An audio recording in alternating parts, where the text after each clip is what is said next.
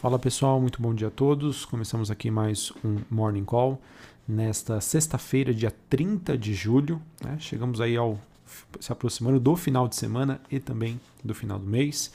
Sou Felipe Vilegas, estrategista de ações da Genial Investimentos. Bom pessoal, um dia bastante difícil aí para os ativos de risco. Tá? Nós temos neste momento, né? nós tivemos na verdade na queda para as principais bolsas asiáticas com bolsas chinesas voltando aí a cair, movimento de baixa para as bolsas europeias, queda também para os futuros nos Estados Unidos, com destaque aí para a bolsa da Nasdaq, bolsa de tecnologia, é, VIX, que é o índice do medo, índice que mede a volatilidade implícita das opções de venda do S&P, subindo 7% neste momento, mas ainda num patamar relativamente tranquilo, ali próximo dos 19 pontos. DXY, dólar index, bem próximo do 0 a 0 e as treasuries de 10 anos neste momento caindo 1,58 ali na faixa dos 1,25 pontos. Além disso, também temos um movimento negativo para as commodities, beleza? Quais os motivos, tá? É, neste momento, o que repercute aí no mercado é, é, o fato de que investidores estariam agora né, mais preocupados é, depois da sinalização de uma desaceleração do crescimento das mega empresas aí de tecnologia nos Estados Unidos e também dos riscos de repressão regulatória na China. Tá? Então, isso é o que justifica essa movimentação hoje de baixa, principalmente quando a gente olha para a Nasdaq futura, né, que cai mais de 1%. Nós tivemos ontem né, os resultados da Amazon, que teve inclusive né, uma, uma, uma movimentação negativa no aftermarket, é, mesmo após divulgar é, lucros acima do esperado. É, ela sinalizou aí que já enxerga um horizonte à frente um pouco mais difícil, né, com as suas vendas também ficando abaixo das expectativas e, e a gente acaba entrando aí numa onda né, de previsões de cautela depois que Facebook e também a Apple é, divulgaram aí essas mesmas perspectivas né, de bons resultados agora, mas com uma sinalização mais difícil à frente. E olha, pessoal, que eh, digamos que essas movimentações mais negativas elas, elas, elas, acontecem, né? Em que se a gente fazer ali um, digamos, um balanço aí da temporada de balanços das 498 empresas listadas no S&P 500, é, 274 já divulgaram seus resultados. Dessas empresas que já divulgaram, 88% divulgaram um lucro acima do esperado, em que a surpresa média né, foi de um, um, um digamos, um lucro né, 19% acima das expectativas. Olhando para a Nasdaq, né, das 2.626 empresas, 671 já divulgaram seus resultados, sendo que 79 delas divulgaram um resultado acima do esperado e a surpresa positiva aí veio de com 24% acima do, dos números esperados pelos investidores. Então vejam que é, olhando estatisticamente falando, né, a maioria das empresas, tanto do S&P quanto da Nasdaq, até o momento, estão conseguindo né, surpreender é, o mercado em termos de resultado. Mas vejam né, que o mercado ele não, não olha para trás, né, ele olha para frente e essa sinalização aí dessas big techs realmente acaba é, fazendo com que o investidor é, adote aí um clima de cautela. Não bastasse isso, também continuam as repercussões negativas, né, vindas das bolsas asiáticas, né, que começaram, a gente vê esse movimento na China que começou a adotar um movimento de repreensão, né, tanto para as empresas é, mais poluentes, agora também atingindo o setor de educação.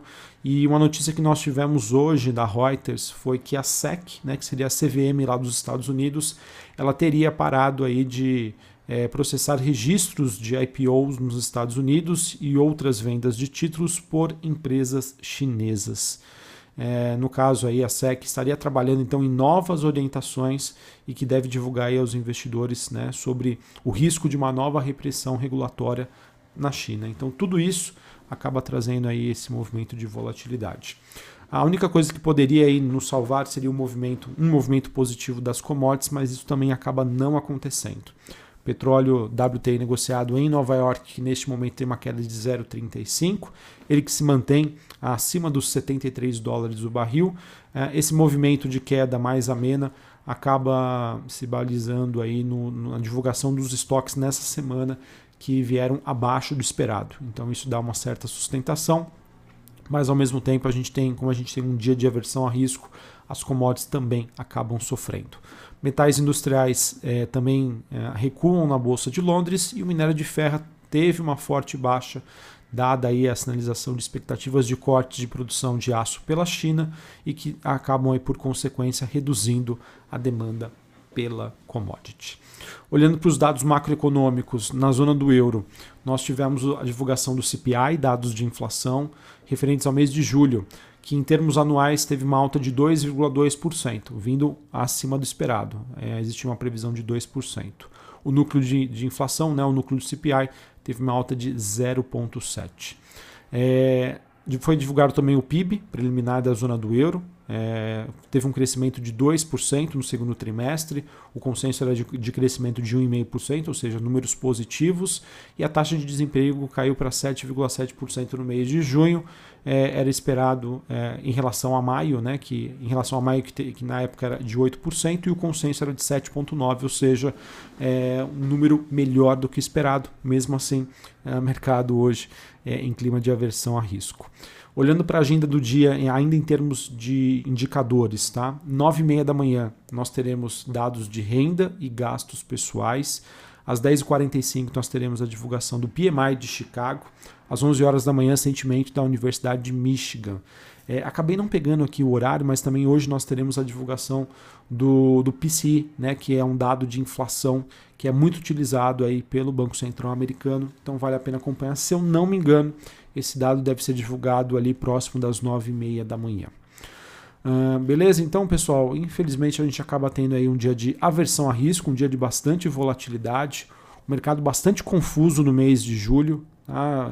A gente teve aí, digamos, várias sinalizações positivas e negativas, e isso acaba trazendo confusão. Né? Se isso acaba trazendo confusão, isso aumenta a aversão a risco, o investidor tende a ser mais conservador é, muita informação, uh, isso acaba, de certa maneira, aí, mais atrapalhando do que ajudando. Então, realmente eu vejo que tá, a gente entra né, no mês de agosto uh, dentro de um cenário aí bem mais difícil e bem mais complexo em termos de tomada, tomada de decisão. Tá? Então, reforço aí o tom de cautela para vocês. Sobre o Noticiário Brasil, é, a notícia que me chamou a atenção foi é, uma matéria publicada no Estadão dizendo que integrantes da ala política do governo voltaram a cogitar a possibilidade de bancar o novo Bolsa Família em 2022 com verbas né, fora do limite do teto dos gastos ou com uma alteração atual da, perdão, com uma alteração da atual regra. Essa discussão já estaria no radar da Casa Civil e o Ministério da Economia né, estaria trabalhando para reformular o programa, respeitando aí o teto dos gastos. Tá? A gente sabe que tem um espaço bastante enxuto no teto dos gastos olhando para 2022 e essa possibilidade aí de bancar o novo Bolsa Família com recursos fora do limite é, de despesas, é, alterá-lo né, para acomodar um gasto extra, voltou aí ao radar de integrantes da ala do governo. Tá? Ah, de acordo com o secretário do Tesouro Jefferson Bittencourt, ele afirma que os novos cálculos mostram um espaço adicional de até 30 bilhões de reais dentro do teto dos gastos no ano que vem. E essa margem né, já seria o suficiente para a ampliação do Bolsa Família, eh, que poderia pagar um valor médio aí de 300 reais a 17 milhões de beneficiários. Pessoal, uh, meu ponto aqui, não existe nenhum problema em relação aos programas de assistencialismo do governo, isso é importante. Infelizmente, o Brasil é um país com muitas diferenças né, sociais. É, o problema é a questão: é, o Brasil pode fazer isso, ele tem condições fiscais para fazer isso. É, essa é a grande dúvida, tá? Essa é a grande incógnita. Se o governo né, conseguir provar por A mais B que ele consegue dar um aumento respeitando o teto, nenhum problema, tá? Agora, caso contrário, acaba acontecendo aí, digamos, entre aspas, uma enrolação, né? Um toma lá da cá, um tira ali, coloca ali, isso não vai dar muito certo não, tá? Isso eu vejo que pode ser ah, essa questão do teto, né? Que, digamos, foi um fator de risco é, para o mercado é, no começo do ano, pode voltar aí ao radar.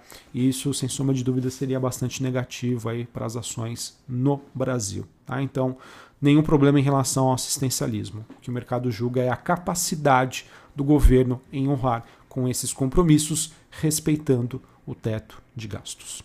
Sobre a agenda do dia aqui no Brasil, às 9 horas da manhã nós temos a divulgação da taxa de desemprego nacional, 9 e meia é, dados sobre o resultado primário e nominal do setor público, relação dívida líquida PIB. É, e hoje, é, olhando para a temporada de balanços, Uzi Minas divulga os seus números antes da abertura do mercado e Alpargatas após o fechamento do mercado. Falando de temporada de balanços, pessoal, é, nós tivemos, separei algumas empresas aqui para comentar os resultados. Uh, queria começar com a Ecor Rodovias, que divulgou resultados neutros. Tá? Do lado positivo, uma, uh, houve uma melhora contínua aí sobre o tráfego de veículos ao longo do segundo trimestre de 2021. É, porém, é, do lado negativo, é, houve uma contração da margem operacional, tá? por conta aí de, das concessões maduras de rodovias, que acabaram tendo uma maior pressão de custos para manutenção das mesmas, tá? por conta de aumento de matéria-prima, é, mão de obra, entre outros. Então, resultado neutro. É, acredito que o que falta aí para o setor, não somente para rodovias, né, mas para a parte de concessões, é, o mercado tem uma percepção aí de uma nova rodada que possa ser feita aí pelo governo no segundo semestre de 2021. Caso contrário, eu vejo aí um setor bem precificado aí de acordo com o cenário atual. Localiza, pessoal, empresa de locação de veículos, é, resultados das mesmas características aí de Unidas e também de Movida. Tá? Ela que Sim, teve o um impacto da, negativo da segunda onda da Covid-19 no segundo trimestre. Isso acabou reduzindo né, as margens da parte de locação de veículos, né, rent a car, hack, e isso foi contrabalanceado pela venda de seminovos, né, com menor depreciação, margens mais fortes. É, e também uma dinâmica consistente sobre o aluguel de frotas, tá, que é os serviços que essas empresas prestam para outras empresas. Beleza? Então, resultado nas mesmas características é, dos que foram Locamérica e também Unidas. É, resultado de Grendene, é, empresa de vendas de calçados. Ela que divulgou resultados fracos, abaixo das expectativas do mercado, mostrando que o setor ainda sofre os impactos da pandemia da Covid-19. Uh, porém, né, houve um, uma, um aumento bastante expressivo no faturamento referente ao mês de junho. Tá? Ou seja, apesar do resultado bastante negativo, a empresa sinalizou que enxerga um horizonte melhor à frente por conta aí de um aumento da mobilidade social. Uh, resultado agora das empresas do setor elétrico. A gente teve a Transmissão Paulista divulgando seus números. Foram resultados, pessoal, que acabaram vindo abaixo das expectativas do mercado e a grande diferença que acabou surgindo entre o que era esperado e o que foi divulgado foi por conta uma, de uma despesa financeira maior do que esperada e uma questão de equivalência patrimonial. Tá? Foi um ajuste que foi feito, dado que os resultados anteriores eles estavam sendo beneficiados por reajustes dos balanços que acabaram não acontecendo desta vez. Tá? Então, o resultado veio ligeiramente negativo, é, mas eu acho que é uma empresa aí que não traz grandes sustos para o mercado, uma empresa aí super resiliente é, dentro do segmento de transmissão de energia e que pode sofrer momentaneamente a curto prazo por conta da divulgação desse balanço, mas é uma empresa aí em que eu vejo mais o mercado precificando a questão da, do, do efeito curva de juros de longo prazo. E se eu escolho um, uma NTNB, um título de indexado à inflação ou uma, uma, uma, ação de uma transmissora de energia, tá bom? Então vamos acompanhar. A gente também teve o resultado de CESP, tá? que divulgaram seus resultados ontem, resultado que veio abaixo das expectativas do mercado, principalmente aí devido a uma maior necessidade de compra de energia, tá? necessários aí para é, compensar né, o, a, digamos assim, a venda já contratada e por conta da situação hidrológica aqui no Brasil. Né? A CESP é uma das empresas mais impactadas pela crise hídrica.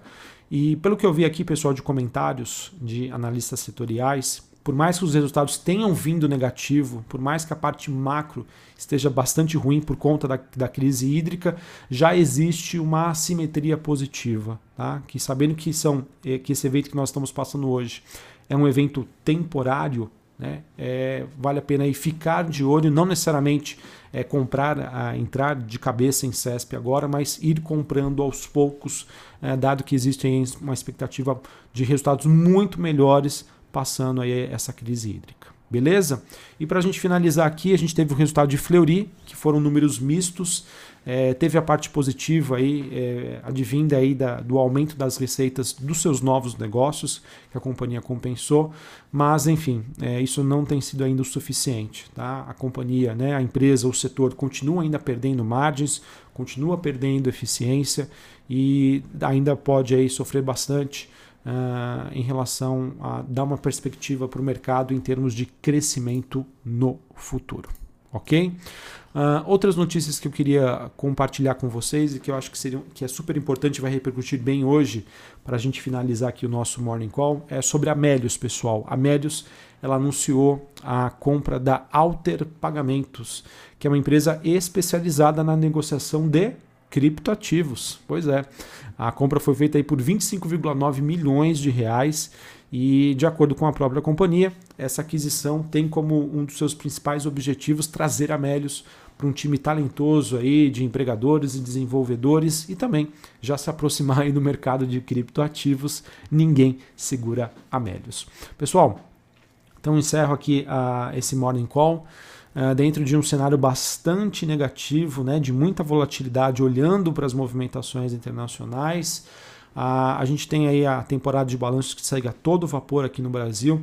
Então vamos ver, tá? Realmente um, um cenário bastante difícil, difícil saber quais serão os próximos passos no mercado e aquilo, quando você não sabe o que fazer, a melhor maneira de estar posicionado é ou reduzindo posição, ou esperando as coisas acontecerem, é, ou até mesmo saindo do mercado a depender da sua estratégia. Beleza?